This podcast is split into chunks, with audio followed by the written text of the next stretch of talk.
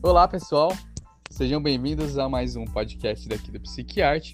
Eu sou o João Marcos e para acompanhar essa viagem, para a gente descobrir essa viagem do conhecimento, hoje aqui, junto com a participação do psicólogo João Marcelo, que vai contar um pouco para a gente do que a gente vai trabalhar hoje, qual é o nosso tema do dia.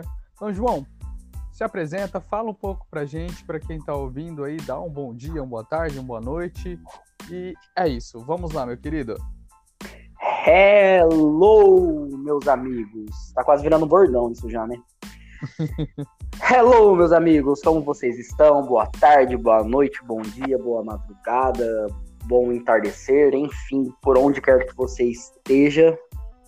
Seja muito bem-vindo a mais esse episódio, a mais essa viagem de psicologia e arte, do qual nós iremos abordar várias questões desse tema maravilhoso, dessa série maravilhosa, que eu particularmente adoro, sou realmente fã, quem me conhece sabe, do qual nós iremos trazer o simbolismo dessa arte maravilhosa, dessa série incrível do Chaves no qual nós iremos englobar também os outros personagens, que também têm os seus papéis fundamentais. Também sobre dar uma o Roberto Bolanhos, esse gênio da comédia, da televisão e do teatro mundial, que eu particularmente gosto muito. E essa série, ela nos traz con conteúdos né, psíquicos extremamente importantes, do qual é necessário a gente dar uma olhada de uma forma especial, dar uma atenção bacana nela, é, no nosso dia a dia, no, principalmente no processo psicoterapêutico, é extremamente importante a gente dar uma, uma observada, dar uma atenção diferente a isso, que é justamente, na visão junguiana, o arquétipo da criança divina, essa criança interna que habita em todos nós, esse arquétipo extremamente importante da nossa psique e necessário, né? E justamente para a gente começar já adentrando no tema, a gente começar a pensar trazendo algum um, um mito, né? Da, na mitologia afro-brasileira, que justamente essas crianças, né? Essa força espiritual dessas crianças são os erês, esses herês vindos da Umbanda, da cultura umbandista, né? É, esses herês são as crianças, né? São essas forças espirituais que tem lá por volta dos seus 3 a 6 anos, ou seja, aquela, fra aquela, aquela frase bem comum da criança, bem sapeca, né? Que transmite toda alegria. É a fase da criança também é, digamos, mais rebelde, é aquela fase curiosa, do qual tem muita absorção de conteúdos, muita aprendizagem, né? E esse arquétipo que habita em todos nós, a gente acaba se esquecendo, né? Que conforme a gente cresce, a vida adulta chega, chega junto boletos, chega junto dores nas costas, dor no joelho, dor no ombro, dor em tudo qualquer lugar. E aí a gente começa a esquecer, porque é tanta correria da vida, é trabalho, é casa, é filho, é carro, enfim, várias questões que, que advêm da, dessa sociedade que a gente vive extremamente rápida com internet, com muita coisa virtual, com muita coisa, podemos, de certa forma, abstrata, e a gente acaba esquecendo desse real dentro da gente, que é justamente dar essa atenção ao nosso interior, ao no, à nossa alma, à nossa psique, onde a gente começa a constelar, a, a, ter vários complexos, começar a desencadear, na verdade, né? Vários complexos. E essa criança divina começa a gritar na gente, né? E o seriado do Chaves vem justamente dessa forma linda e sensacional, de uma forma extremamente inteligente que o Roberto Bolanhos traz de uma forma genial. Ele traz justamente. É, eu acho que. Desculpa te cortar, João. É que eu acho que assim, o, o Roberto Bolanhos ele foi tão gigante que ele acaba criando esse universo da sua pequena psique ali dentro, né? Então, assim, tudo ele transforma ali, todos são os personagens, a gente vai identificar a sombra, vai identificar os arquétipos Sim. e tudo mais. E aí a gente acaba entrando nesse Chaves, que é esse grande Ere, ou esse pequeno Ere, para ser mais sincero, não é? Pequeno grande. Esse pequeno grande. O Bolanhas começa a trazer justamente, né? A gente pode começar a pensar no, no, nesses aspectos das personas dele, né? onde ele coloca várias questões aí, onde, a gente percebe várias imagens arquetípicas e a gente começa a simbolizar a respeito. Então o Chaves ele vem justamente com essa imagem. O que, que é o Chaves? É aquela criança que apareceu na vila em um dia aleatório e apareceu somente com a roupa do corpo e aquela malinha no, no, pauzinho nas costas. E ali ficou e ali não saiu mais, ali acabou encontrando o seu lugar de fato, né? E é onde a gente começa a perceber onde está essa nossa criança interior, essa nossa criança divina, onde está esse erê dentro da gente, né? Onde a gente acaba colocando Eu essa criança. Que... Eu acho que essa chegada do, do Chaves, a gente vai ter uma controvérsia aí. E hum. aí eu quero levar você também, chegar você a, a chegar nesse, a acompanhar esse pensamento que eu tive agora. Vamos. Há episódios que dizem que o Chaves chegou de outra vila, de outro lugar, mas também há episódios que o Chaves sempre esteve ali. Que há que ele relata que ele mora no, no número tal ali, que às vezes acaba ficando essa coisa mística. No número 8, de, né? É, tipo assim, às vezes falando 8, já teve episódios que mencionou 32 do outro pátio, e, e aí fica aquela coisa assim, será que ele não sempre esteve ali e a gente que não conseguiu identificar, ou será que ele chegou tendo esse conceito desse, dessa, desse, desse nosso, né, dessa criança interna? Será que essa criança sempre esteve ali, ou a gente que não não identificava, não reconhecia o lugar dela. E digo mais, e digo mais.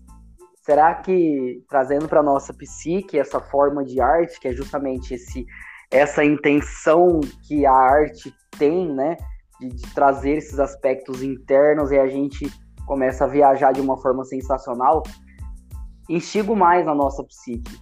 Será que essa nossa criança interna, ela chegou de outro lugar ou será que ela sempre esteve dentro da gente? Há de se pensar. Fica né? aí o questionamento. Fica o questionamento para a gente dar uma atenção. Eu acho que isso acaba sendo muito da, da, nossa percepção enquanto mundo, né? Porque, por exemplo, vamos dar um, um exemplo agora dessa questão de, de pandemia, dos, dos nossos relacionamentos afetivos, de todo mundo encarcerado. E assim, eu acho que quando a gente está no mundo externo, né, quando a gente está numa rotina de trabalho, de chega boleto, de, de trabalha para conseguir pagar conta, de trabalha para aquilo, de, de faz aquele outro de um essencial, de um estudo aqui, eu acho que você não acaba tendo tanto tempo de ter um contato interno com, com essa criança, né, com esse contato com, com isso que existe dentro da gente.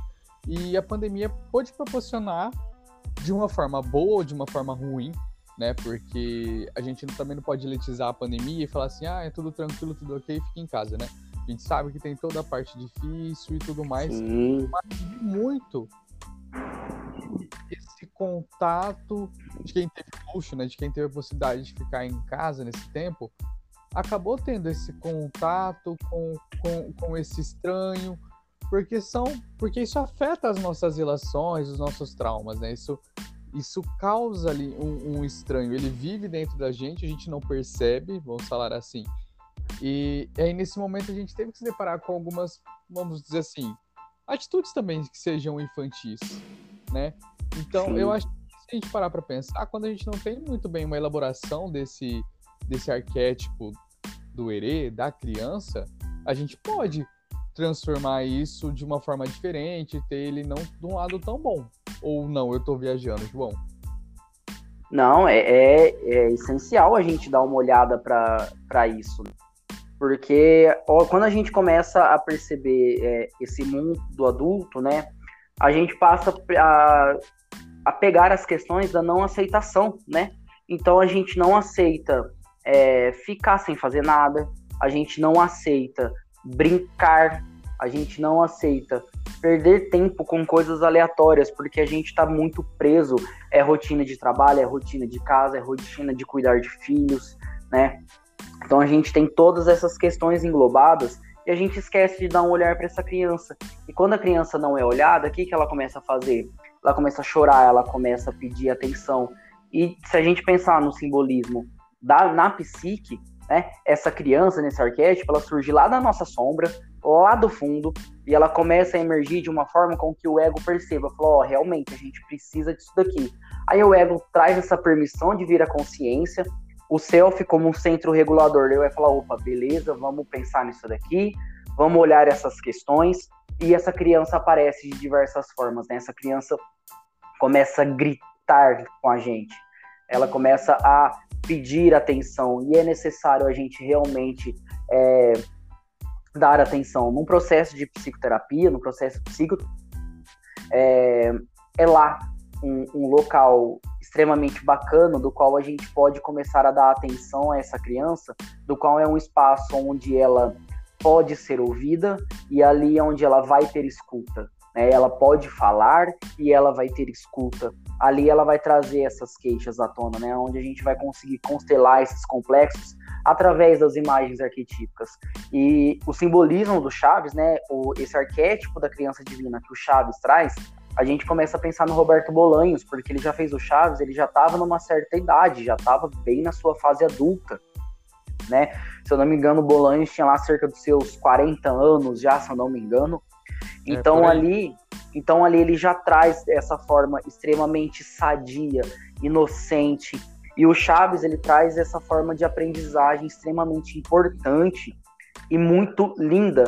Por quê? Porque na nossa vida adulta, se a gente pensar também no simbolismo do seu Madruga, que ele vem com aquela cara de mal, aquele cara bravo, que tá sempre de mau humor, a gente percebe que a criança nele tá sempre aparente. Então ele tá sempre com aquela risadinha boba, tá sempre com aquele jeitinho dele brincalhão.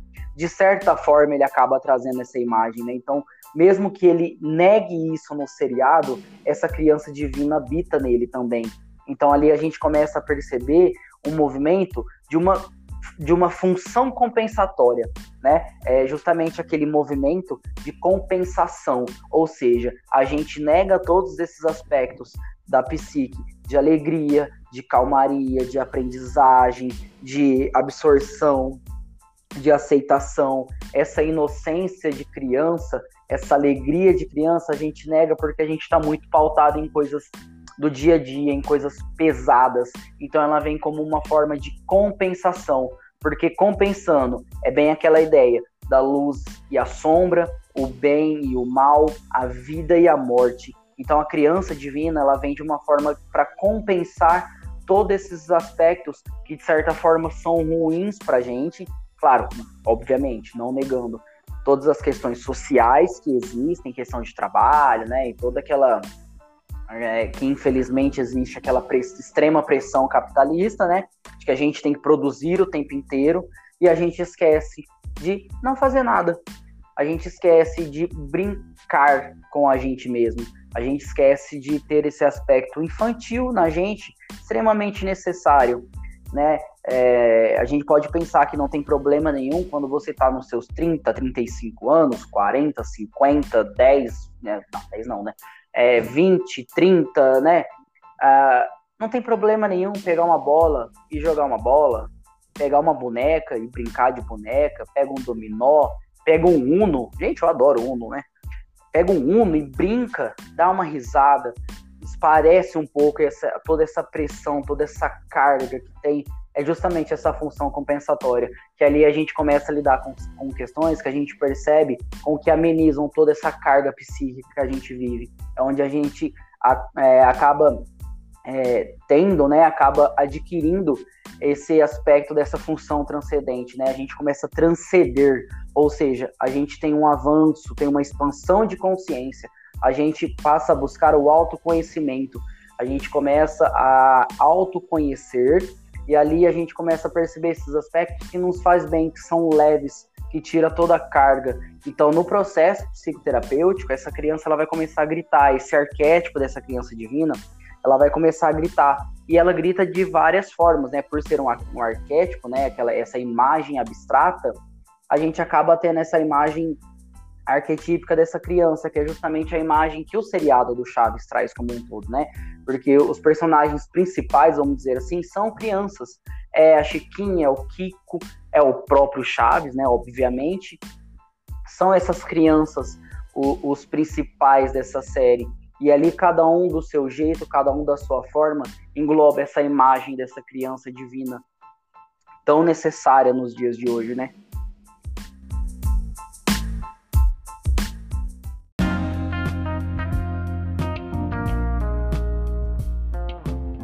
A gente for parar para pensar da, da, forma que você está dizendo, uh, ter esse contato com, com essa criança, né, é tá dentro desse processo de fortalecimento do, do ego, né?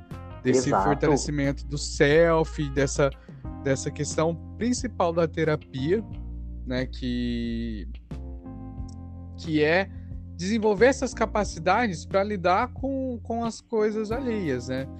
Porque, por exemplo, se a gente não tem uma leveza de uma criança, a gente não vai conseguir lidar com as situações seja duras. E se a gente não aprende a ter esse equilíbrio, a ter esse contato, não vai adiantar que a gente vai desmoronar, né? Então, ter Sim. esse contato com essa criança, reconhecer essas situações e entender esse movimento e falar, ok, tá tudo bom, eu posso me divertir, eu posso ser leve e, e posso ser adulto ao mesmo tempo, é desse fortalecimento do ego, porque senão se a gente deixar, a gente entra nessa onda da sociedade de, de sempre cobrar, sempre cobrar mais, produzir mais, realizar mais, ter mais, e, e esquece que, que é o que um pouco do que o socialismo traz, né? De que riqueza não é aquilo que a gente possui, mas aquilo que a gente tem, o que é, né? Traz totalmente essa, essa visão distorcida do, do, do, conceito do capitalismo e socialismo, mas nem vamos entrar muito nisso.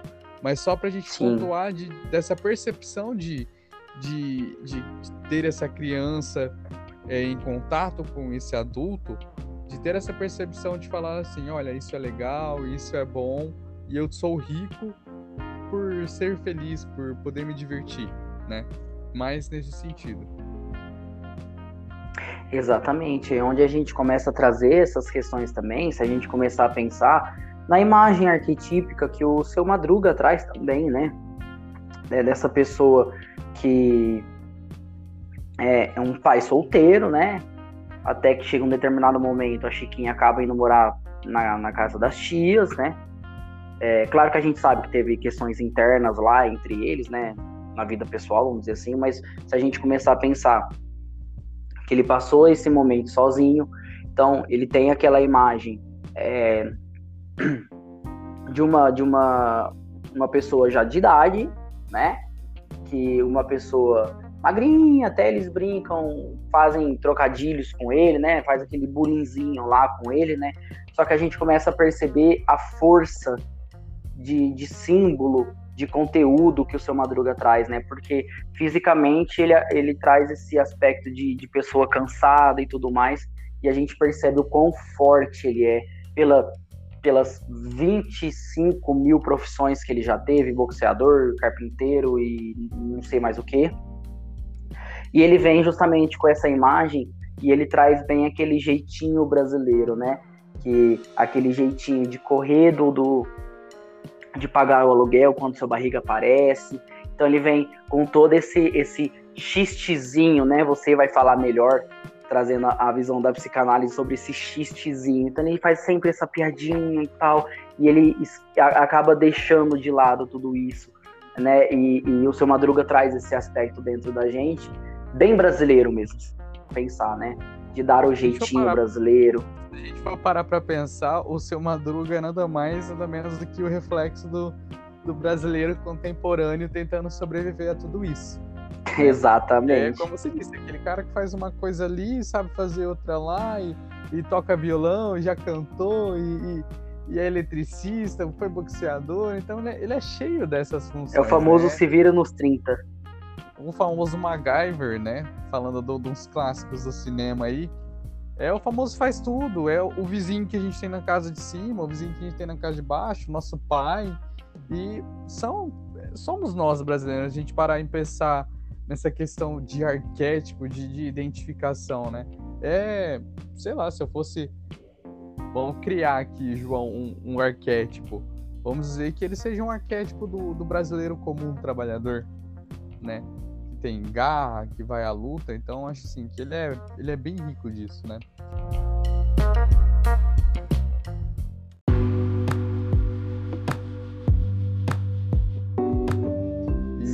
você estava dizendo dessa questão, questão do xixi, né? Se eu pudesse até trocar o nome do, do seu Madruga, eu ia trocar para seu xixi, seu ato falho, porque... Sensacional. Na série, ele é a pessoa que comete mais xixes e atos falhos, né? É, ó, é sempre aquele trocadilho, é, é sempre aquela coisa tem um episódio que ele vai falar com, com o seu barriga que ele faz um xixi gigante, né? Vai falar que o, que o seu barriga tem um grande coração, né? E ele fala que ele tem uma grande barriga, seu é. coração. Ele faz esse trocadilho, né? Então é, é, é sempre essa assim, esse ato falho de, de trocar, de ter o quê? E o que que, que, que acaba sendo esse ato falho? O, o ato falho é para a gente ilustrar aquele, aquele clássico do Chaves, né? Foi sem querer querendo, né? A gente tem então a parte inconsciente e a parte consciente desse ato, né? Porque o que, que é? Quando a gente tem uma pressão muito ali do inconsciente sobre um desejo que a gente tem, sobre querer falar algo, sobre querer fazer algo, essa força fica ali dentro da gente incomodando, por mais que a gente não perceba, né? E aí, nosso corpo fala assim: não, eu tenho que falar isso. E de alguma forma sai. Sai na brincadeira, sai na, na fala, sai no, no gesto. Quantas vezes a gente fala tonteira e fala assim: puta merda, eu não devia ter falado isso agora, né? Ou dá aquela patada sem perceber. E aí a gente se vê caindo nesse, nesse ato falho, né? A gente se vê se vê caindo dentro disso. E, e não só o seu Madruga, né? Vários personagens também trazem essa, essa questão de, de fazer troca. O, a questão do xixi também, né? O, o, Roberto Bolanes, ele é tão assim. Eu falo que ele é de uma genialidade tão boa, de uma leveza tão assim.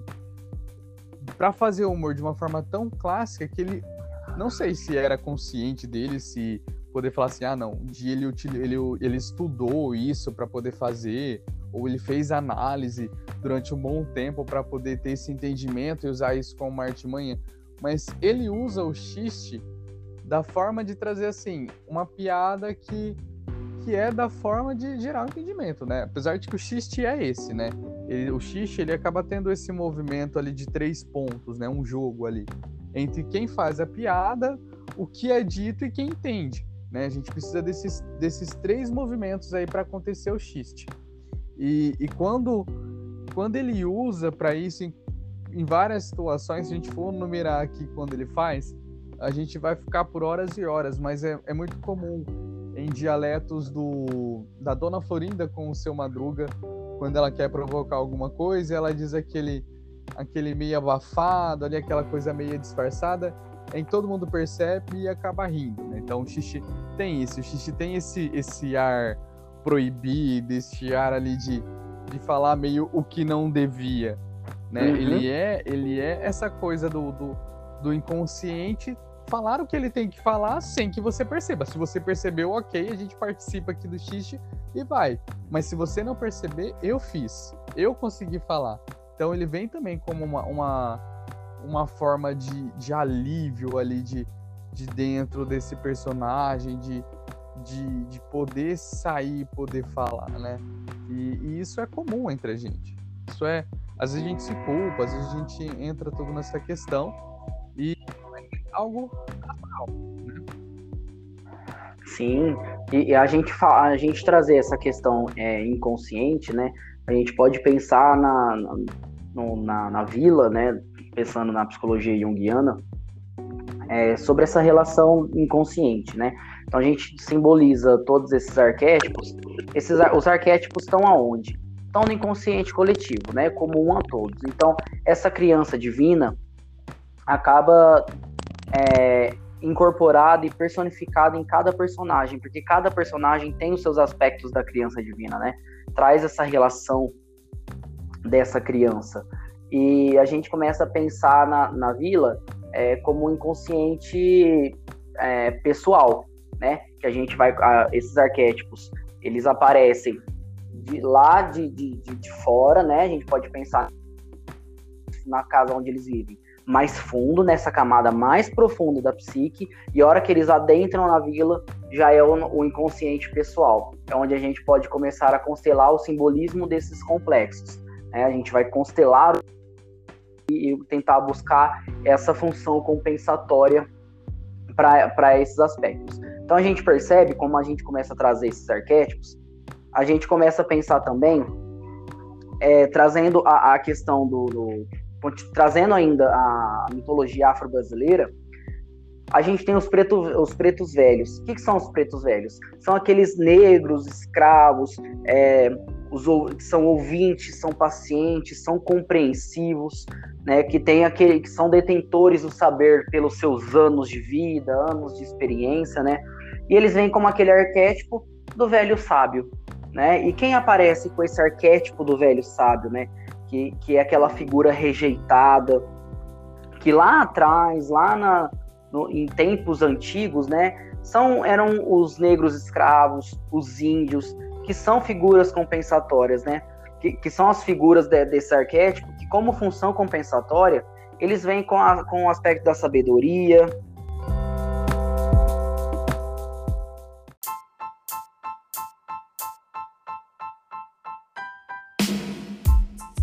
qual personagem que aparece com essa sabedoria, com essa compreensão, com todos esses aspectos.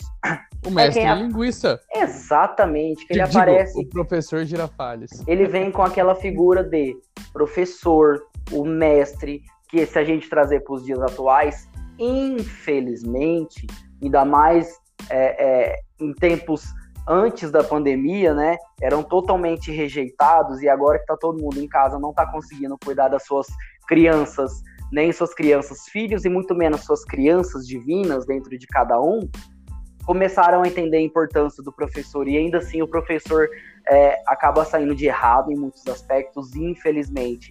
Então ele vem com essa figura de, de rejeitado mesmo, né?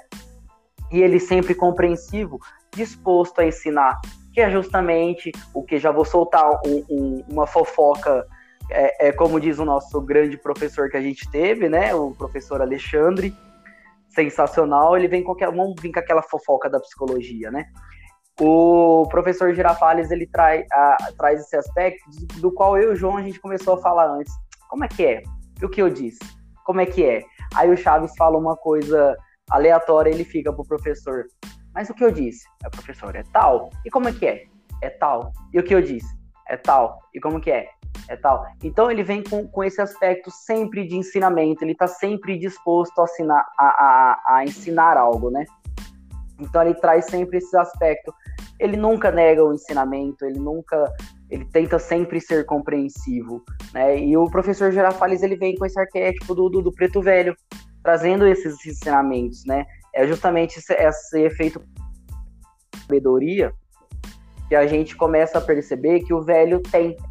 E é o que o, prof, o, o, o seu Madruga também tenta buscar, porque o seu Madruga também tem esses efeitos de trazer é, algumas palavras erradas e o professor em alguns episódios, alguns episódios já o corrigiu e ele ficou também. Mas o que eu disse?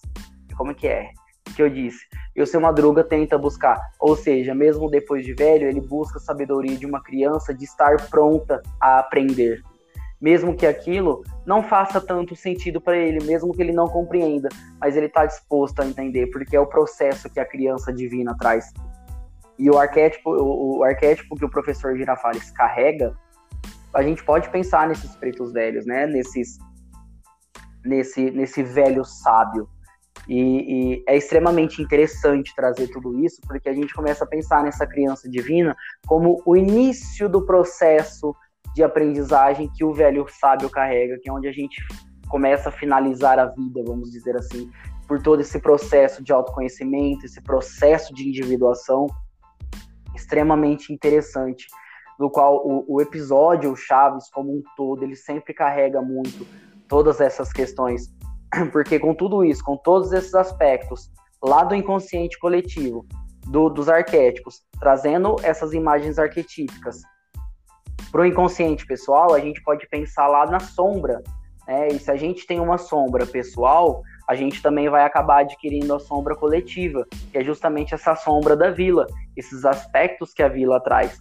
Porque, por mais que seja o humor e tudo mais, a gente não pode esquecer da figura que, do Chaves, que ele foi uma criança, de certa forma, rejeitada, ele passa fome, e ali ele encontra um acalento, ali ele encontra um aconchego a quem conseguir é, ter esse cuidado com ele. E, e, é justamente esse cuidado que no processo de terapia a gente começa a ter. A gente começa a olhar para essa criança que está gritando dentro da gente. Essa criança que. que... Hum. Cortando, eu acho que se a gente parar para pensar assim e, e, pegar esse, essa questão do professor, Girafales e toda essa questão do, do ensinamento, né? Acho que a gente pegar para ilustrar hoje o movimento que a gente vive, né? Falar assim, ah, essa percepção que a gente tem. Se a gente tivesse reparado muito mais na forma de trabalho, na forma do que ocorre ali, talvez a gente tivesse entendido essa mensagem corretamente do, do que é passado da, da rotina cotidiana dele enquanto professor ali, que não é fácil, que é estressante, que, que, que, que, assim, que não depende só do saber do professor, né? Talvez hoje nós, enquanto sociedade, não teríamos essa marginalização do professor, né? Que é como você disse, uhum. Há um tempo atrás, os pais queriam tirar seus filhos da escola, que tivesse que estudar em casa, porque conseguiria dar uma educação melhor, conseguiria ensinar. E hoje é. tem essa percepção, né? Então eu acho assim que tá aí uma coisa do, do nosso projeto aqui, né? Que é trazer essa percepção da arte enquanto vida, né? Do que essa arte pode nos trazer. Enquanto sociedade, né? Exatamente. Se a gente tivesse percebido esse movimento, essa situação anterior, será que a gente estaria chegado a, a esse ponto de, de ter chamado o professor de vagabundo e hoje tá querendo desesperado que volte às escolas porque não, não aguenta mais educar e colocar o seu filho no lugar dentro de casa, né? E isso me questiona muito. É, é, é, o, prof, é o professor vagabundo que fica colocando ideologias, né? Vem, vem com aquela ideia, ah, é ideologia de gênero, por favor, né? É, é, é umas coisas que a gente começa a perceber e ver o quanto que a gente errou quanto sociedade, o quanto a gente esqueceu desses aspectos. E é justamente esse, esse aspecto mal que o ser humano acaba trazendo, né? Que é justamente o que Rousseau trouxe na filosofia, é, que o homem nasce bom, a sociedade o corrompe, né? Então, quando a gente, quando o, o ser humano ele começa a crescer, ele começa a trazer esses aspectos maus, esses aspectos maléficos do, do, da alma, né? Que, claro, acaba sendo de uma forma compensatória por, por toda essa, bo essa bondade, né? Então a gente precisa, é bem aquela, aquela visão do yin e yang, né? O bem e o mal. A gente precisa desses dois aspectos dosar de certa forma. Porque se a gente começar a trazer esses aspectos muito maléficos, a gente se torna muito egoísta e acaba trazendo de uma forma patológica. Né? Então a gente se torna egoísta, a gente se torna ignorante, arrogante, essa mente fechada. Né? A gente tem um, um, bom exemplo de mente fechada na, na frente do, do, do, país, né? infelizmente, e a gente está vendo o tanto de coisa ruim que vem acontecendo né? É, é, na sociedade em tempos pandêmicos.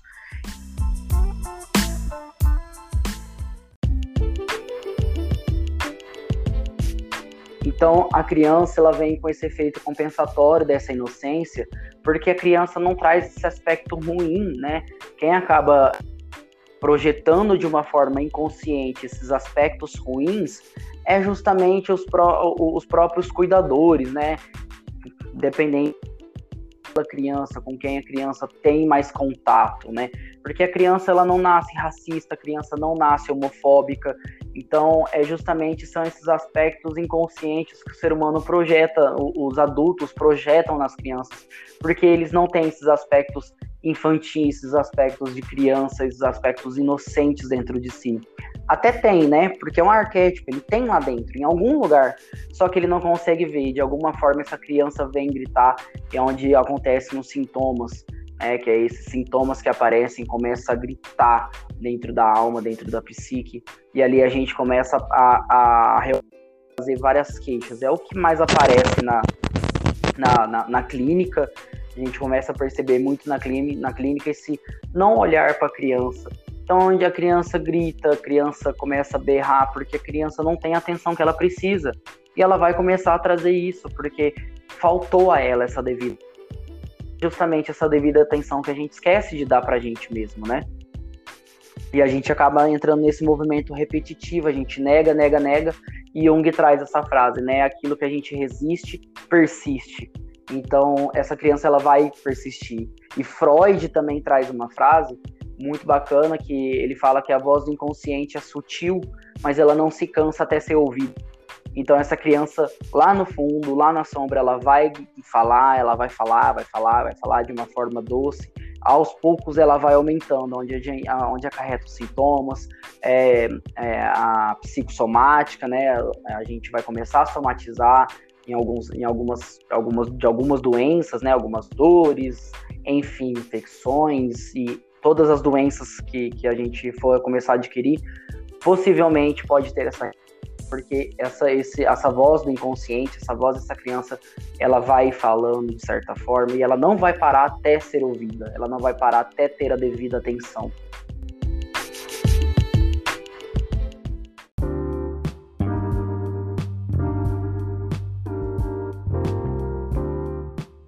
bom que você trouxe esse conceito de, de repetição, né? Dessa coisa de, de viver. Porque Freud traz essa passagem realmente do, de, de, recordar, dessa repetição, no texto que ele traz, recordar, repetir e, e, elaborar. E eu acho que o Chaves tem esse tem um episódio que retrata bem essa questão, que é aquele episódio do Chaves e as latas, né? É, é um episódio onde está o, Chaves no, no, pátio ali da vila e ele descobre que o vendedor do outro lado da rua está comprando latas de óleos vazias. E aí ele parte em busca ali do pátio, ali na vila, a buscar essas latas, né, para poder vender. E aí o seu Madruga ali, enquanto sendo um ego auxiliar, trazendo um conceito mais da, da psicologia... Psicodrama do psicodrama, da psicologia moreniana, eu ia falar. E ele chega com esse conceito ali, com um ego auxiliar, e vai ajudar o Chaves a, a conseguir recolher todas aquelas latas e juntos. E quando ele está com todas as latas nos seus braços ali para poder levar pro, pro vendedor, pro cara do outro lado da rua, passa a Chiquinha e o Kiko brigando e aquela lata vai toda pro chão. E aí o Chaves parte nesse momento de, de pegar, recolher todas aquelas latas e o seu Madruga ajudar e eles passam de novo e derruba. Então isso acontece uma repetição de vezes ali. Até que chega um ponto em só do Chaves ouvir que eles vinham distante, ele mesmo já jogou todas as latas, né? E, e aí a gente tem essa percepção, de, se a gente olhar para um outro lado aí, da nossa vida, né? uh, a gente tem esse chamego por, por ficar repetindo é, é, as coisas, vivenciar esse, esse momento de novo. E, e, isso, assim, é batata na nossa vida. Às vezes, dentro de um relacionamento mesmo. Quantas relações a gente não acaba terminando por falar assim: nossa, parece um, um, um namoro que eu tive de 30 anos atrás, de 3 anos atrás. E às vezes não é, às vezes é uma situação semelhante, mas a gente teve esse tem esse momento ali de quanto mais se aproxima do, do trauma, da questão traumática, a gente tende a repetir aquelas ações com medo de que possa ser pior ou com medo que aquilo aconteça e a gente acaba entrando até numa própria um ciclo ali de, de autossabotagem. Então, a gente joga as latas todas para cima, né? Então, fica essa, essa questão também que por trás desse episódio de repetir, repetir. Porque dentro dessas questões que a gente fala, a gente que recordar, como o próprio Freud traz no, seu texto, que é apontado como um dos textos melhores quando fala do quesito clínico, né? Que a gente é recordar esse trauma, é repetir, vivenciar ele e elaborar para que ele, para que a gente não fique nessa repetição. Então, acho Sim. que dentro desse, desse, desse quadro, acho que é cirúrgico para a gente apresentar essa dinâmica de como é, de, de, dessa questão de repetir, como funciona. Sim, e o que a gente percebe hoje é que a gente repete, repete, repete, repete, repete, e a gente acaba não dando a devida atenção para a gente conseguir realmente elaborar. Então a gente só repete, a gente só continua. Né? A gente é, fica nesse é movimento e a gente não elabora isso. Né? É justamente na psicoterapia que a gente consegue, de fato, elaborar, né? É aquela piadinha, recordar, repetir, repetir, repetir, repetir, repetir. repetir. E aí fica, fica aquele disco riscado, né? Repetindo, repetindo, repetindo. E a gente não consegue elaborar. E é justamente na psicoterapia que a gente consegue, é, ou pelo menos busca elaborar junto ao analista, né? É, porque às vezes a gente não tem essa percepção de que tá vivenciando. A gente fala assim, não, eu tenho a impressão que eu já vivi isso ou fala assim, nossa, tá igual. Mas a gente não se depara para entender que às vezes essa situação não é semelhante, mas a gente que age de forma semelhante para que aquilo desencadeie da forma que foi a outra, né? Então, enquanto a gente não tiver esse encontro com, com consigo mesmo de olhar essa situação por, um, por uma ótica diferente, a gente vai ficar nisso. Então, é dentro, realmente, dentro da terapia que a gente vai ter esse contato, dessa percepção para poder ter um desencaminhamento melhor disso. Fora disso, é repetir, repetir, repetir. Repetir, repetir, repetir. E tem, tem até uma, uma, uma frase que eu particularmente gosto muito também, que vem lá das crônicas de Nárnia, né? Que lá no primeiro filme também tem esse aspecto dessa, dessa, dessa criança também, né? É, que até então eles aparecem crianças lá no filme. E Minto, é no segundo filme que o Aslan ele traz a seguinte frase que nada acontece duas vezes da mesma maneira. Né? Então, por mais que a gente traga para os nossos relacionamentos essa possível repetição, por mais que possa ser semelhante de alguma forma, trazer esse, essa mesma sensação, né? A gente precisa entender que são coisas diferentes, são é, acontecimentos diferentes, né? Eles só podem ter a mesma a mesma sensação, mas com significados diferentes, pensando que cada acontecimento na vida ele traz um aprendizado, né? E é justamente isso da gente repetir, repetir, repetir e tentar elaborar, que é aí onde a gente consegue elaborar no processo de psicoterapia. Claro que é um movimento dolorido, requer tempo para a gente realmente compreender que a gente só está repetindo, não é de um dia para o outro. E na psicoterapia, depois de muita luta, né, depois de passar por vamos falar assim, por N profissionais da saúde e tentar achar de alguma forma para a gente entender onde de fato está essas questões, porque, claro, não negando, obviamente, a importância dos exames, que a dor, é, a, a doença, ela vem de uma forma real, né? Só que é no processo de psicoterapia que a gente vai dar a devida atenção, né? Como eu falei lá atrás, onde a nossa criança divina, onde a, é, ela aparece de uma forma pedindo ajuda, gritando, chorando, e lá no processo, lá no setting terapêutico, é onde ela tem voz para ser ouvida. Ali ela pode falar e ali ela vai ser ouvida. E ali ela vai conseguir realmente transcender, ali ela vai realmente conseguir fortale a, o, o cliente vai conseguir fortalecer esse ego para parar de repetir, né, onde ele vai começar a perceber as suas questões, ou seja, trazer esse salto, esse salto quântico de consciência, né, esse salto, é, é esse, é, expandir essa consciência e realmente buscar esse autoconhecimento, buscar essa individuação. Então, eu vou começar finalizando instigando um pouquinho sobre o que a gente falou no começo, né? Onde que está a nossa criança divina, né? A gente está dando essa devida atenção a ela, né? É, eu aconselho realmente a gente assistir Chaves novamente.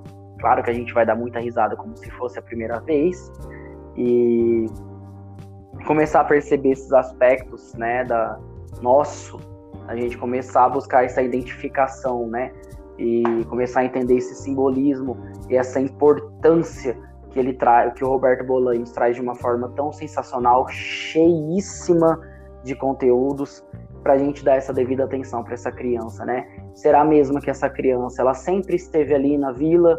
Será que ela apareceu do nada? Será que ela estava escondidinha em algum lugar e ela decidiu surgir? Com poucas coisas na bagagem, fica aqui o questionamento.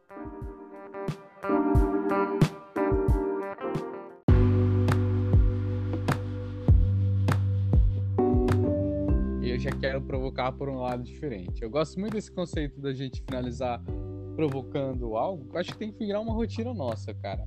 Também acho. E eu acho que se a gente fala, fala, fala, traz e traz conteúdo e, e não gera um questionamento, é sem sentido.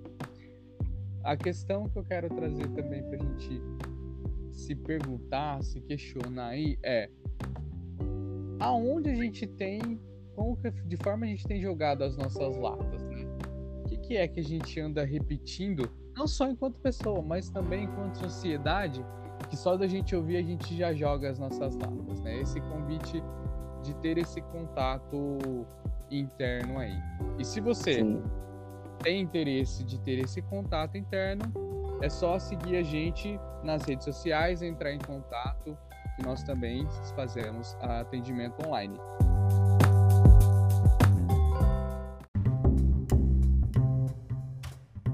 É isso, João? Quer passar as nossas redes sociais? Exatamente. Passar é, justamente as nossas redes sociais para a gente começar a trazer, do qual nós iremos também instigar vocês através da caixinha de pergunta. Queremos saber de vocês também é, suas dúvidas, é, se vocês quiserem expor de alguma forma algum questionamento, algumas questões internas de vocês, a gente pode ajudar da melhor maneira possível, do que a gente conseguir ajudar né? Claro, pensando que terapia é extremamente importante, né? Fica no ar isso daí, essa jogada, bem essa direta, não é indireta, é direta mesmo, para a gente começar a ter esse olhar e buscar terapia, né? Que se a gente não consegue lidar com, nossas, com as nossas frustrações, com as nossas angústias, a gente precisa sim buscar a terapia, que é lá onde a gente vai dar devida atenção. E lá nas nossas redes sociais, a rede social do podcast, arroba psiquearte. Pode seguir a gente lá. Lá a gente vai postar algumas coisinhas super bacanas, trazer alguns questionamentos. Estamos também abertos, obviamente, a críticas, sugestões. É, podem mandar lá sugestões para a gente é, de alguma série, de algum filme, de algum anime. A gente vai fazer o possível para trazer de uma forma bem leve, bem bacana e didática todo esse essas possibilidades de, de, de crescimento e trazer esses símbolos para a gente juntos trazer essa expansão de consciência, né? Então segue lá a gente, arroba psiquiarte. Também tem os nossos perfis profissionais, o qual nós também, nós também postamos alguns conteúdos. Também iremos abrir nossas caixinhas de perguntas. O meu Instagram é arroba psico João Venâncio também do João Marcos, que é arroba psico João Marcos Parra. Isso. Sempre de tudo, meu. Simplão. E aí lá a gente pode trazer alguns conteúdos, vocês também podem mandar pra gente nos nossos respectivos perfis, né? Lá a gente posta alguns conteúdos e trazer exatamente essa questão e trazer também essa reflexão para a gente começar a refletir, né? é, onde está o Chaves dentro da gente, né? Onde a gente, qual o que tanto a gente tem do seu Madruga dentro da gente, que tanto a gente é a Dona Florinda, que tanto a gente é a Chiquinha, que tanto a gente é o Kiko. Então, a gente começar a dar uma olhada de uma forma subjetiva, onde está cada um desses personagens, dessas personas dentro da gente, desses nossos papéis atuantes, e onde está essa criança divina, né? Dentro da gente onde ela habita em nós.